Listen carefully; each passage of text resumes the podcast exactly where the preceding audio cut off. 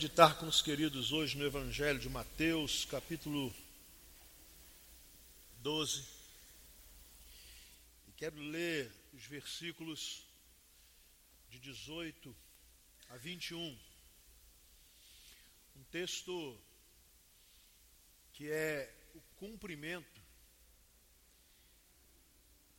de uma profecia do Antigo Testamento que está registrado lá no, no profeta Isaías, capítulo 42, é tão somente uma constatação daquilo que Isaías tinha dito, cerca de 700 anos antes de Cristo, e essa profecia se cumpre em Jesus, e sendo cumprida, ela faz toda a diferença. Esse texto é o texto de onde foi extraído, inclusive, o tema da campanha de missões Leve Esperança. Mas eu quero dar ao tema dessa mensagem o seguinte tema: Deus, ou Jesus, não esmaga uma vida destruída. E a palavra do Senhor vai nos dizer assim: Eis o meu servo, a quem escolhi, o meu amado, em quem tenho prazer. Porei sobre ele o meu espírito e ele anunciará justiça às nações. Não discutirá, nem gritará, nem ouvirá a sua voz nas ruas. Não quebrará o caniço rachado não apagará o pavio fumegante, até que leve à vitória a justiça, e em seu nome as nações porão sua esperança. Amém. Fica com sua Bíblia aberta um pouquinho aí, porque é claro que isso aqui está dentro de um contexto. É uma citação da profecia de Isaías, lá no capítulo, no capítulo 42, é uma citação do daquilo que se convencionou chamar no profeta Isaías o servo sofredor. E encontramos em vários capítulos do livro de Isaías uma menção a, a, ao Messias que viria, e esse Messias era chamado de o servo sofredor, aquele que viria sofrer. Quando encontramos no capítulo 53, vemos lá a menção de que ele levou sobre si as nossas iniquidades, ele foi o castigo que nos trouxe a paz, em, sua, em seu rosto não havia nenhuma, nenhuma formosura, ele foi desprezado pelos homens. Quando vamos ao capítulo 61, o texto diz que o Espírito de Deus foi colocado sobre ele, e ele veio dar liberdade aos cativos, ele veio socorrer os cansados, ele veio soltar os aprisionados, ele veio trazer uma nova vida. O capítulo 42 vai nos apresentar o Messias como servo sofredor e diz que sobre ele foi dado o Espírito Santo para anunciar justiça às nações. E há algumas informações tremendas. Ele não discutirá, não gritará, ninguém ouvirá as suas voz, a sua voz nas ruas, ele não quebrará o caniço rachado, não apagará o pavio fumegante, até que leve a vitória à justiça. Por que essa menção ao profeta Isaías foi inserida aqui nesse capítulo? Pelo contexto dele. Porque esse capítulo começa falando Jesus sendo muito combatido pela religiosidade judaica, porque ele havia, ele e seus discípulos, praticado alguns atos no sábado, no Shabá, no dia sagrado dos judeus, que não era pela lei permitido praticar. Primeiro, ele é, os seus discípulos são, são acusados porque com fome eles entraram numa, numa, é, num milharal e, com, e comeram tomaram espigas de milho e se alimentaram. Eles fizeram, fizeram um trabalho no Shabá, o que era proibido. Jesus os chama há uma responsabilidade. Logo depois, Jesus cura um homem na sinagoga que tinha uma mão atrofiada. Um homem que sofria tremendamente, um homem que tinha uma deficiência que lhe trazia grandes dificuldades. Este homem que tinha uma mão atrofiada, Jesus o cura. E por curá-lo no dia de sábado, ele foi atacado pelos judeus e Jesus pergunta àqueles homens: quanto vale mais um homem do que uma ovelha? Ou o que vale mais? Uma vida humana ou de um animal? Mas vocês não se importam em tirar um boi de vocês que cai no buraco no dia de sábado. Vocês não se importam quando há um interesse pessoal. Este homem agora está curado.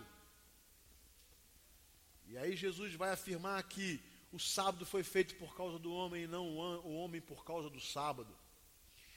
Jesus, ainda nesse, nesse contexto extraordinário desse texto, Jesus vai curar um, é, é, um endemoniado que era cego e mudo. E, e no mesmo dia, e os religiosos chegam, tem a, a, um tamanho absurdo de chamar Jesus de Beuzebu, príncipe dos demônios. Disseram eles que Jesus estava fazendo aquele sinal de livrar um homem endemoniado. O Filho de Deus foi chamado por homens religiosos de o príncipe dos demônios. Esse é o contexto que leva a essa a, a, a inclusão desse texto lá do profeta Isaías, referindo-se a Jesus Cristo, logo uma profecia que se cumpre aqui, agora em Jesus. E o que a profecia diz, e eu repito: Eis o meu servo, a quem escolhi, o meu amado em quem tenho prazer. Porei sobre ele o meu espírito, e ele anunciará justiça às nações. Não discutirá nem gritará, nem ouvirá a sua voz nas ruas, ele não quebrará o caniço rachado, não apagará o, o pavio fumegante, até que leve à vitória a justiça, e em seu nome as nações porão a sua esperança. Uma tradução da, da, da, nova tradução da linguagem de hoje, o, o escritor diz assim: ele não discutirá, nem gritará, nem fará discursos nas ruas, não esmagará o galho que está quebrado, e nem apagará a luz que já está fraca. O que o texto está dizendo? É que Jesus tem uma tremenda consideração por pessoas com as quais a sociedade não tem nenhuma consideração.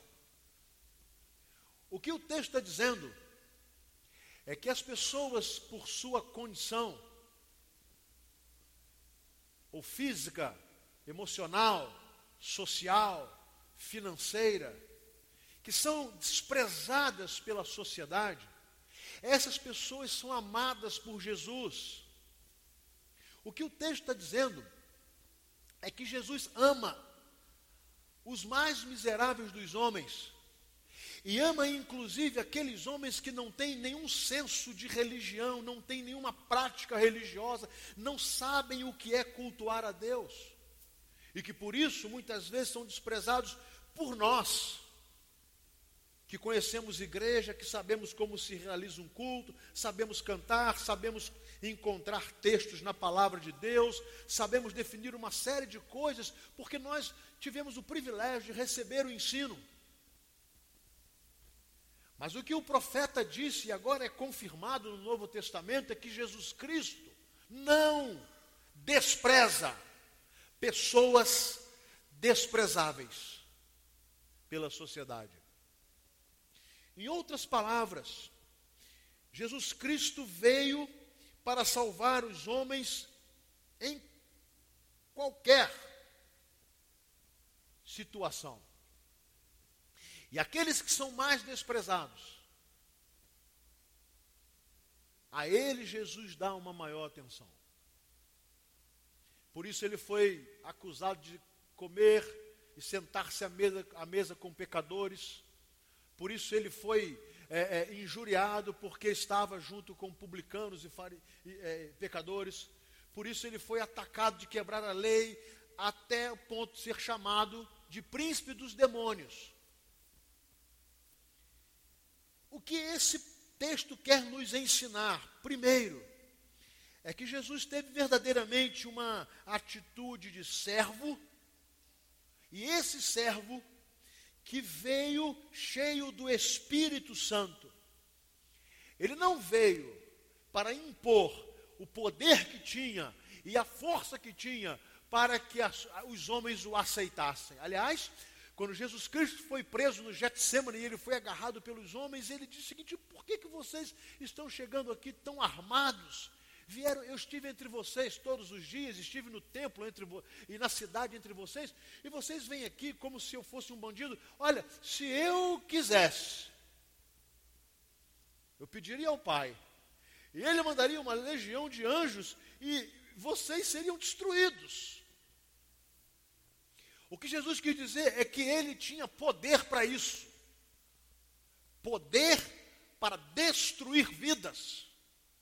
Só que ele não podia contrariar o propósito de sua vinda, porque a palavra diz que o diabo veio para roubar, matar e destruir, mas disse Jesus: Eu vim para que tenham vida e vida abundante, e eu vim para destruir as obras de Satanás. Logo, há uma coerência entre o profeta Isaías, que profetizava um tempo e ele não sabia quanto tempo à frente isso ocorreria, que Deus enviaria alguém cheio do Espírito, que viria com uma mensagem tremendamente transformadora, mas com uma forma diferente da que o mundo esperava. Então ele vai nos ensinar como Jesus veio como ele agiu entre nós. Primeiro, Jesus não veio discutir e nem gritar. Jesus não veio fazer com a sua missão, da sua missão, um discurso político ou tentar, pelo poder dos seus argumentos, que eram argumentos extraordinários, usar da sua autoridade de filho de Deus e gritar, e impor, e, e, e ofender as pessoas, e tentar colocar sobre elas e empurrar na vida delas os seus argumentos e a sua missão, usando da discussão, usando do grito, usando da força. Não, ele não veio fazer isso. Não foi essa forma usada por Cristo Jesus para proclamar a sua missão. O texto chega a dizer: não ou ninguém ouvirá a sua voz nas ruas. Por isso que o ministério de Jesus começa a crescer, ele passa por algumas fases, e naquela grande fase onde as multidões iam até Jesus, elas foram atraídas a Jesus pelo caminhar de Jesus ao redor do mar da Galileia, pelos montes da, da Galileia. Ver Jesus lá no próprio mar, atravessando aquele mar, o caminhar de Jesus pelas montanhas da Galileia, o caminhar de Jesus pelas ruas de Jerusalém ou por passar por Samaria o caminhar de Jesus passando por Jericó para subir até Jerusalém. E Jesus Cristo ia como uma pessoa simples, humilde, comum, mas a sua vida atraía multidões após ou até ele. Mas ele não conseguiu as multidões por causa de palanques, por propaganda, por força de argumentos midiáticos, e nem abusou da autoridade que tinha. Porque quando ele vai se despedir dos seus discípulos, aí ele diz: Foi-me dado todo o poder nos céus e na terra. Mas nem isso Jesus usou para abençoar vidas. Mas diz mais o profeta, que além de não discutir, de não gritar, de não ficar fazendo discursos nas ruas, esse homem valorizava todas as pessoas. Jesus não procurava para si os primeiros lugares e nem procurava apenas se aproximar das pessoas que ocupavam os primeiros lugares, pelo contrário. Por isso o texto diz: Ele não quebrará o caniço rachado. Ou, em outras traduções, não, ele não quebrará a cana estilhaçada, ou ele não esmagará o galho que está quebrado. Agora vamos pensar: para que serve um galho quebrado? Para que serve uma cana esmagada? Para nada. Uma cana, depois que você passa no moedor e tira todo o seu caldo, para que serve? Para o homem, para ele, nada, joga fora.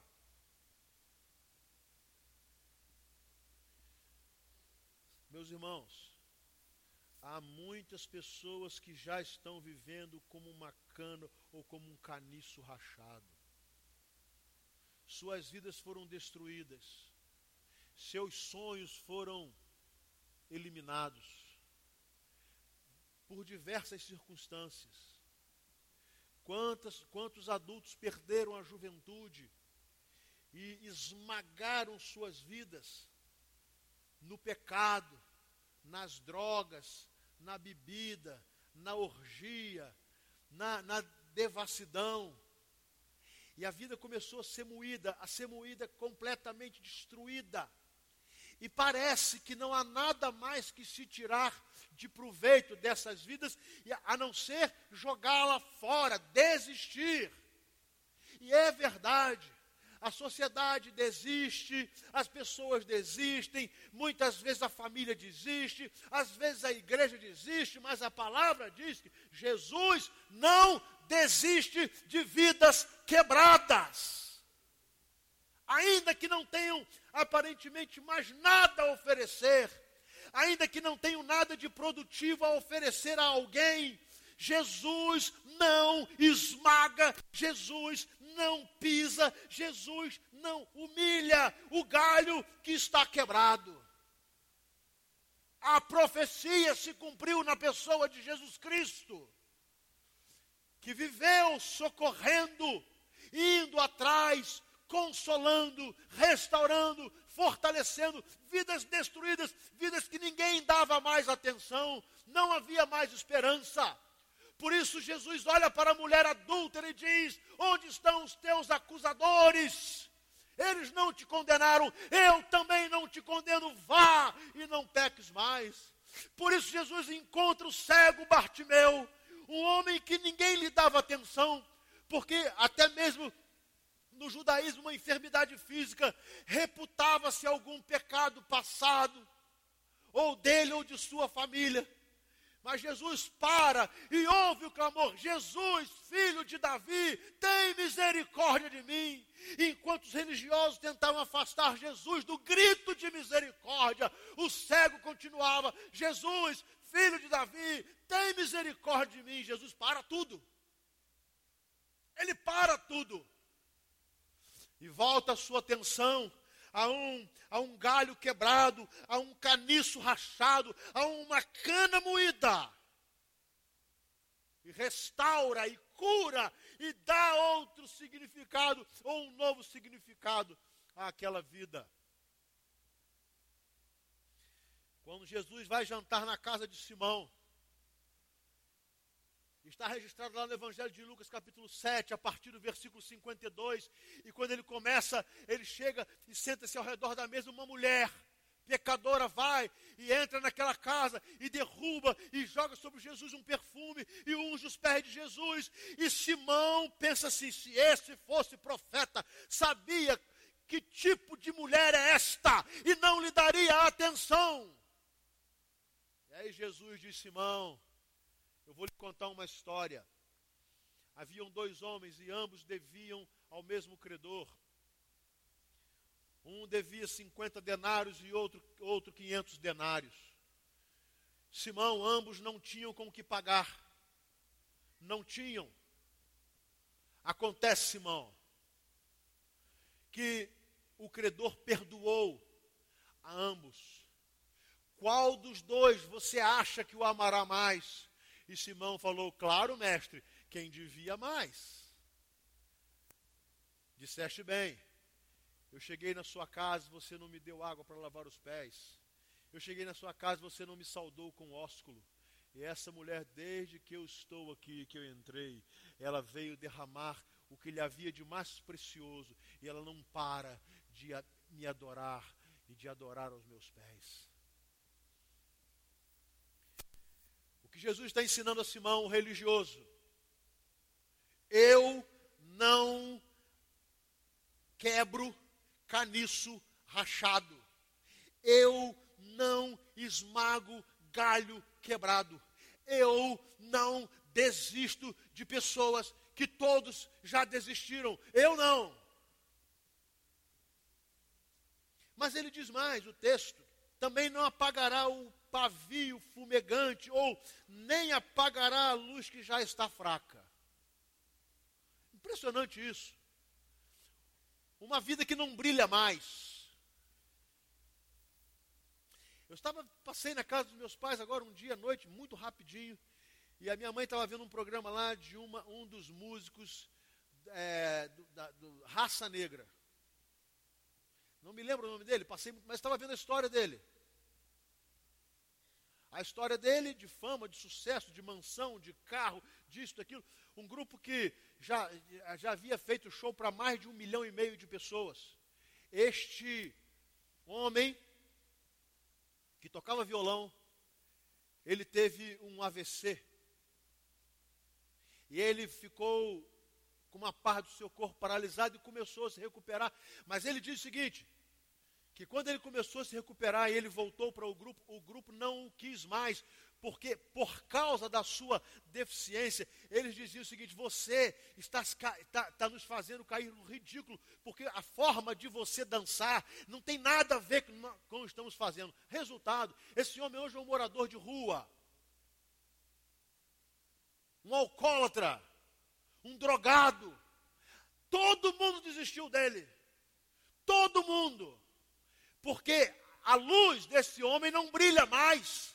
Ele literalmente é um pavio fumegante. Ele literalmente é uma luz que já está fraca, não desperta mais interesse, não tem mais nada a oferecer, não tem mais nada que, que dar de bom. Ele não atrai mais multidões, ele não leva mais alegria às pessoas, ele não tem nada.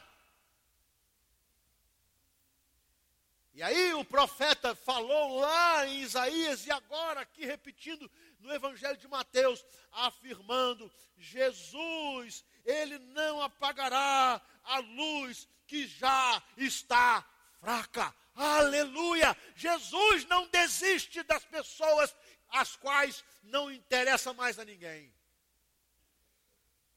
Não despertam mais interesse. Jesus ele continua querendo a sua vida, ele continua desejando ter a sua vida restaurada, ele continua crendo na sua restauração, ainda que ninguém mais creia. A palavra do Senhor diz: poderá, ainda que meu pai e minha mãe me abandone, eu jamais te abandonarei. O profeta Isaías ainda diz assim: pode uma mãe abandonar o seu filho que o amamenta, ainda que ela faça isso, eu jamais abandonarei. É impressionante, meus irmãos. E é exatamente por isso que Jesus é a esperança das nações. É por isso que a, o nome de Jesus será a esperança das nações. É por isso que em seu nome as nações porão a sua esperança. Jesus é a esperança dessas crianças que nós vimos aqui, vitimadas pela crueldade, pela covardia de homens inescrupulosos que estão estuprando essas crianças, vendendo como escravas Jesus é a esperança dessas pessoas que estão sendo jogadas nas drogas, estão sendo viciadas propositalmente para depois gerar dinheiro e dinheiro e dinheiro. Jesus é a esperança de famintos, Jesus é a esperança de enfermos, Jesus é a esperança de gente abandonada, Jesus é a esperança de alcoólatras, Jesus é a esperança de toxicômanos, Jesus é a esperança porque Jesus não quebra o caniço rachado, Jesus não apaga o pavio fumegante, ele não desiste, aleluia, Jesus não desiste de você. E isso é um discurso contrário a tudo que a sociedade prega, porque você sabe, né? Nós valemos enquanto podemos dar. Basta dizer como nossa sociedade brasileira cuida dos idosos, não é? Por que, que os asilos estão cheios? Porque as pessoas pensam assim: esses idosos, a luz deles não brilha mais, está fraca. Esses idosos, meu pai, meus avós, eles já são um caniço rachado uma cana esmagada, não tem mais nada a oferecer. É por isso. É por isso que nós temos aí milhões e milhões de idosos ou abandonados ou maltratados. Que, porque não podem mais oferecer, descarta-se. Quando na verdade chegou o momento de receber amor, carinho, cuidado, compreensão, respeito, consideração, mas essa é a forma de uma sociedade perdida ver o mundo. Você vale enquanto pode oferecer alguma coisa. Você vale enquanto a, o custo-benefício é positivo.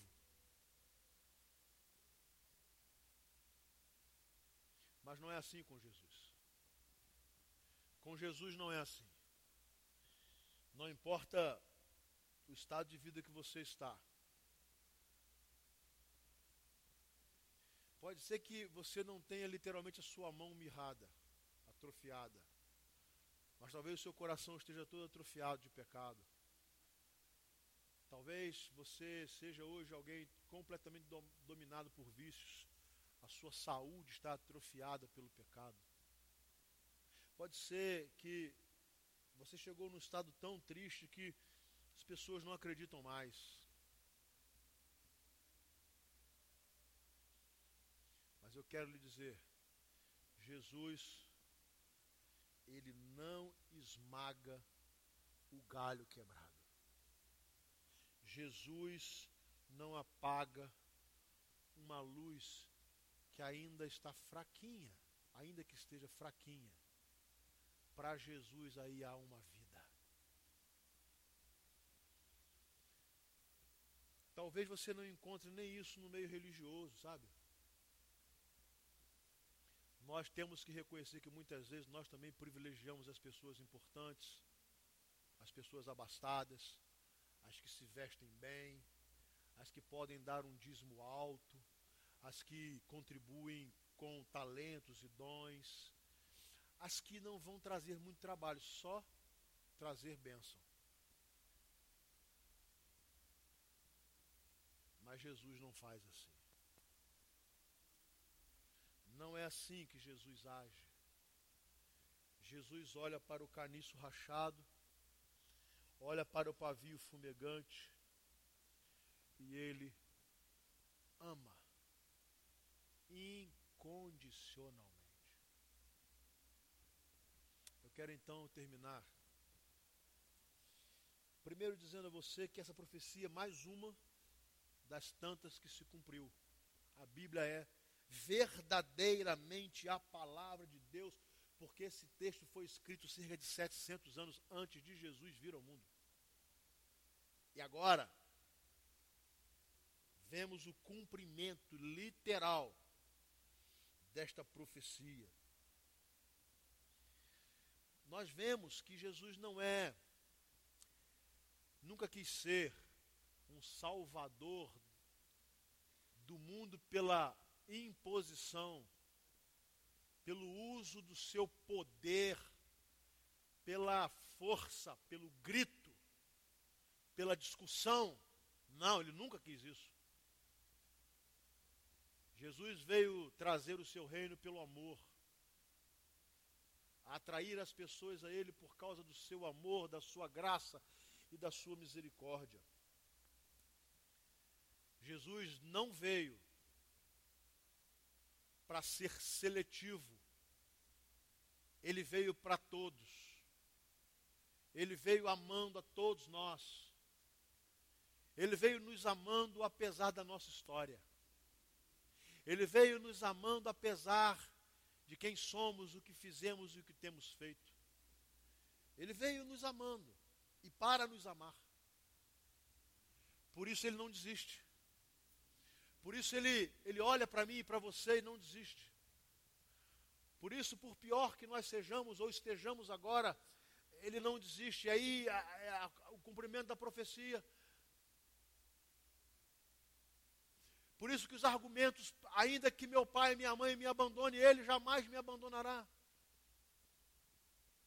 Porque Jesus é o Messias prometido, o Filho de Deus, aquele que de uma maneira assim muito extraordinária, tremenda, vai nos dizer, ou vai, vai nos é, reportar ao capítulo 61 do livro de Isaías, e ele vai, na profecia,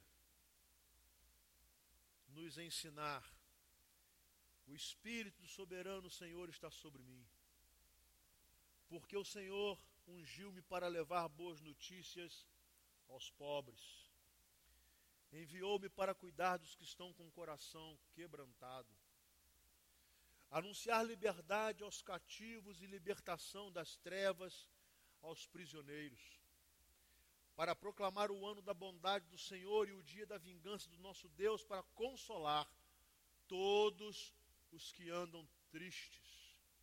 E dar a todos os que choram em Sião uma coroa em vez de cinzas, o óleo de alegria em vez de pranto um manto de louvor em vez de espírito deprimido, e eles serão chamados carvalhos de justiça, plantio do Senhor para a manifestação da sua glória. Amém? Esse é Jesus. Ele veio para isso. Ele veio dar boas notícias a quem não tem nenhuma boa notícia, os pobres. Ele veio cuidar do que, dos que estão com o coração quebrantado, partido, ferido. Jesus veio tratar desse coração. Ele veio anunciar uma liberdade espiritual, uma libertação àqueles que estão cativos, tri, prisioneiros das trevas. Ele veio proclamar o ano da bondade do Senhor. Ele veio dar a todos os que choram uma coroa, símbolo de realeza, ao invés de cinzas, símbolo de morte. Ele veio dar e derramar um óleo de alegria, ao invés de um óleo de pranto, de choro. Ele veio revestir-nos com um manto de louvor, em vez de um espírito deprimido, angustiado. Ele veio para que nós fôssemos chamados carvalhos de justiça, plantação do Senhor para a manifestação da sua glória. Esse é Jesus. E com isso, eu digo a você, afirmo a você, Jesus não esmaga a cana quebrada. Jesus não esmaga o galho que se rompeu. Jesus não apaga o pavio que fumega, só fumaça, o restinho de luz. Jesus não dá um sopro para apagar. Pelo contrário, ele faz com que essa luz, a luz da sua vida, volte a brilhar outra vez. Ele restaura a sua honra, ele restaura a sua dignidade. Ele dá a você uma nova, uma coroa ao invés de cinzas. Jesus não vai desistir de você. Ele olha para o seu coração quebrantado, tomado por uma depressão, por uma tristeza, muitas vezes até inexplicável. Ele olha para o seu coração e ele diz que quer cuidar do seu coração. Ele olha para a sua vida destruída por vícios, perdeu o brilho. Sabe aquele brilho da juventude que passa? E quando passa, nós vemos que está tudo destruído.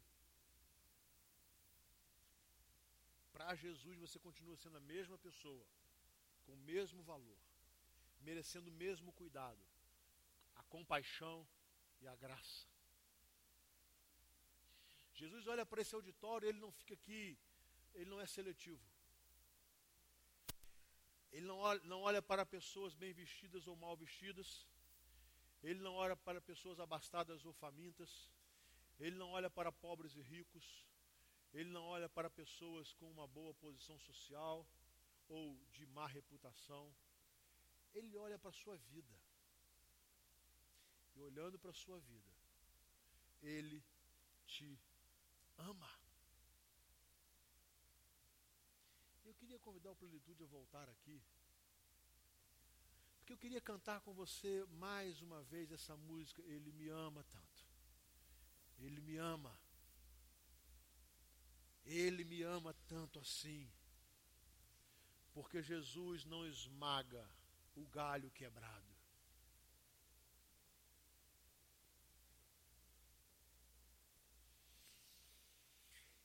Eu não sei o que as pessoas querem fazer com a sua vida, ou o valor e a importância que dão a ela.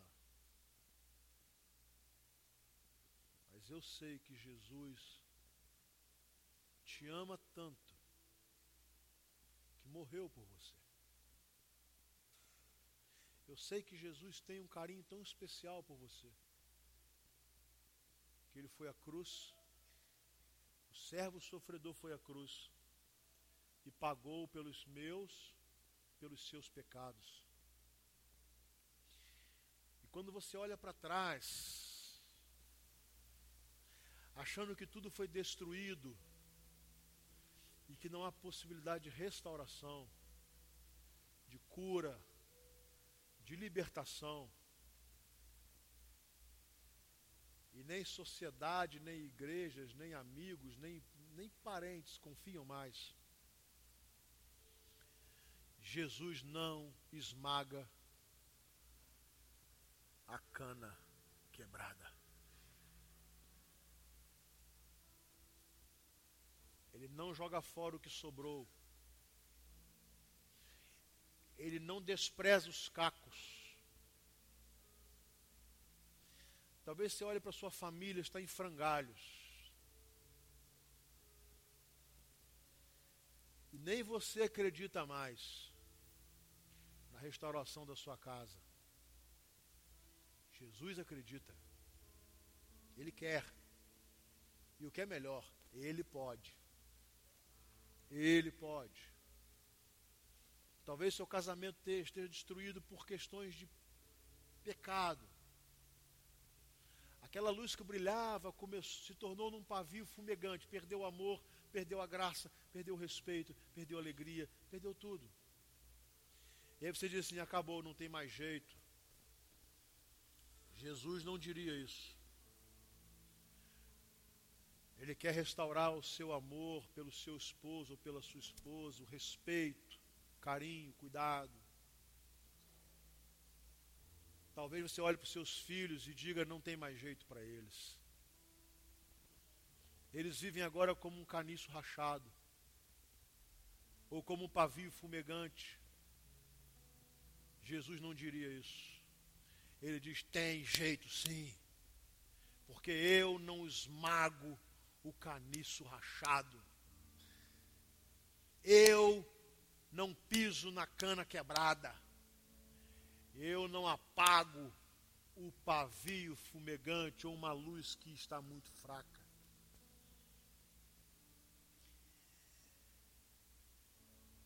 O que eu quero dizer para você é que esse é o Jesus que nós cremos, a quem entregamos a nossa vida e por quem queremos viver e para quem queremos viver.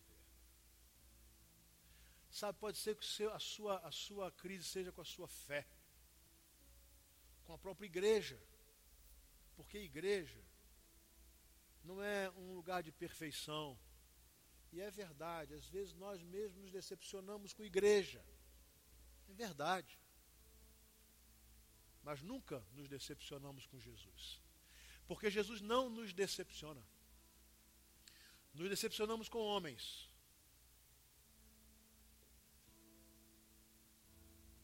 Mas não nos decepcionamos com Jesus. Talvez a sua vida hoje espiritual, ou a sua vida com a sua igreja seja uma cana quebrada. Sabe aquela, aquela luz linda que brilhava, você servindo a Deus com toda a alegria do seu coração. E por muitos motivos, agora não passa de uma, um pavio fumegante. Está quase apagando. Jesus olha para você e diz: Não, eu não vou deixar que essa luz perca o seu brilho.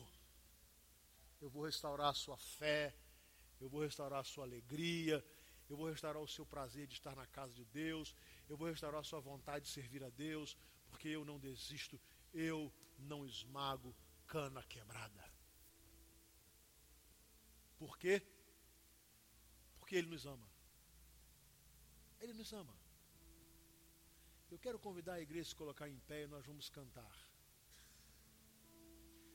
E eu quero convidar pessoas que queiram vir aqui à frente orar. Cristo, o cumprimento da promessa que chegou e veio nos trazer paz, que veio nos curar e nos libertar, que veio dar ânimo a corações quebrantados, machucados, feridos, que veio restaurar alegria a corações deprimidos, que veio trazer libertação aos cativos, aqueles que são dominados por todo tipo de vícios.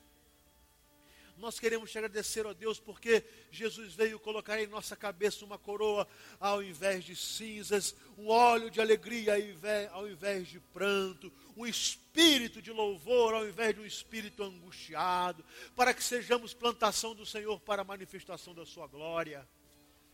Ó Deus, em nome de Jesus, nós pedimos que haja nesta noite um derramar da Tua graça, que as orações sejam respondidas, ó Deus, que o Senhor possa socorrer vidas queridas que aqui à frente estão e por motivos diversos estão dizendo: Senhor, nós sabemos que o Senhor olha por nós, para nós, para os nossos, para a nossa casa, para o nosso casamento, para a nossa família, para os nossos filhos. O Senhor nos ama, o Senhor nos ama, o Senhor nos ama. Ó Deus, em nome de Jesus, nós queremos pedir que haja uma manifestação tremenda do teu poder nessas vidas. Senhor, em nome de Jesus, nós sabemos que todo o poder foi dado a Jesus nos céus e na terra. E nós queremos te agradecer porque o Senhor tem cuidado de cada um de nós. O Senhor tem nos sustentado, nos amparado, nos protegido. O Senhor tem provido sobre nossas vidas, o Senhor tem cuidado, o Senhor é bom. E nós queremos, em nome de Jesus, te pedir que esse frescor da tua graça seja sempre sobre nossa, as nossas vidas. Que o teu aroma suave sempre seja o nosso perfume. Deus, em nome de Jesus, restaure a alegria, a fé, a alegria de te adorar e te servir, o amor por tua igreja Ó oh, Deus, em nome de Jesus nós pedimos isso, porque o Senhor não desiste, o Senhor não pisa, o Senhor não esmaga, o Senhor não apaga. O Senhor traz vida, cura, libertação e graça. Ó oh, Deus, obrigado em nome de Jesus. E nós sabemos que tudo isso ocorre porque o Senhor nos ama com um amor incomparável, sobrenatural. E nós recebemos esse amor misericordioso sobre as nossas vidas. Deus leva-nos em paz. Nós queremos voltar e precisamos voltar para as nossas casas. Todos nós teremos uma semana de muitos compromissos, desafios e alguns com muitas lutas. Pai, que a tua presença seja maravilhosa.